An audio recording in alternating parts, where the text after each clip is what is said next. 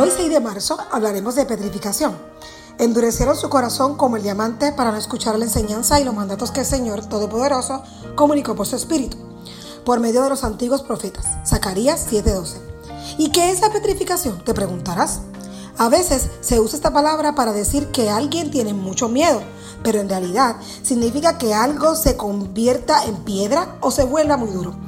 Los corazones de los hijos de Israel se volvieron muy duros porque no quisieron obedecer a Dios.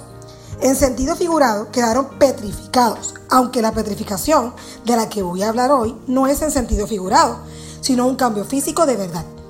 Los árboles se pueden volver de piedra mediante la petrificación. Es muy famoso el bosque petrificado de Arizona en Estados Unidos, donde se puede observar el final del proceso. También hay sitios similares en México, Ecuador y Argentina. Es interesante admirar los árboles convertidos en piedra. Los científicos dicen que son muchos los requisitos para que los árboles queden petrificados.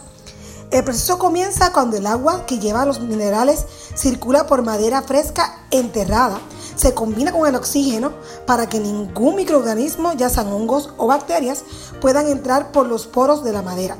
El agua lleva carbonato de calcio o silicio disuelto que se filtra por los tejidos de la madera y la rodea. A medida que el agua se mueve, deja partículas de carbonato de calcio o silicio que entonces se infiltran por cualquier cavidad que haya en las células de la madera y la reemplazan. Así es el proceso de petrificación que va endureciendo el tronco de los árboles con los años.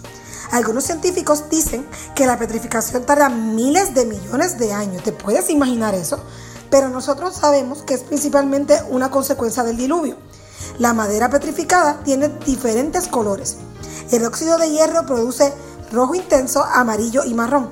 Los investigadores dicen que más de 40 minerales son agentes de petrificación, pero únicamente 4 son comunes.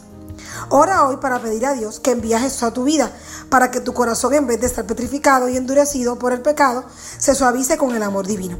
Querido Dios, ayúdanos a como niños poder tener un corazón receptivo a ti. En el nombre de Jesús, amén. Dios te cuide mucho y que tengas lindo día.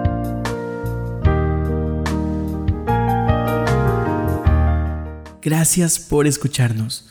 Puedes encontrarnos en SoundCloud como Podcast 7 Day.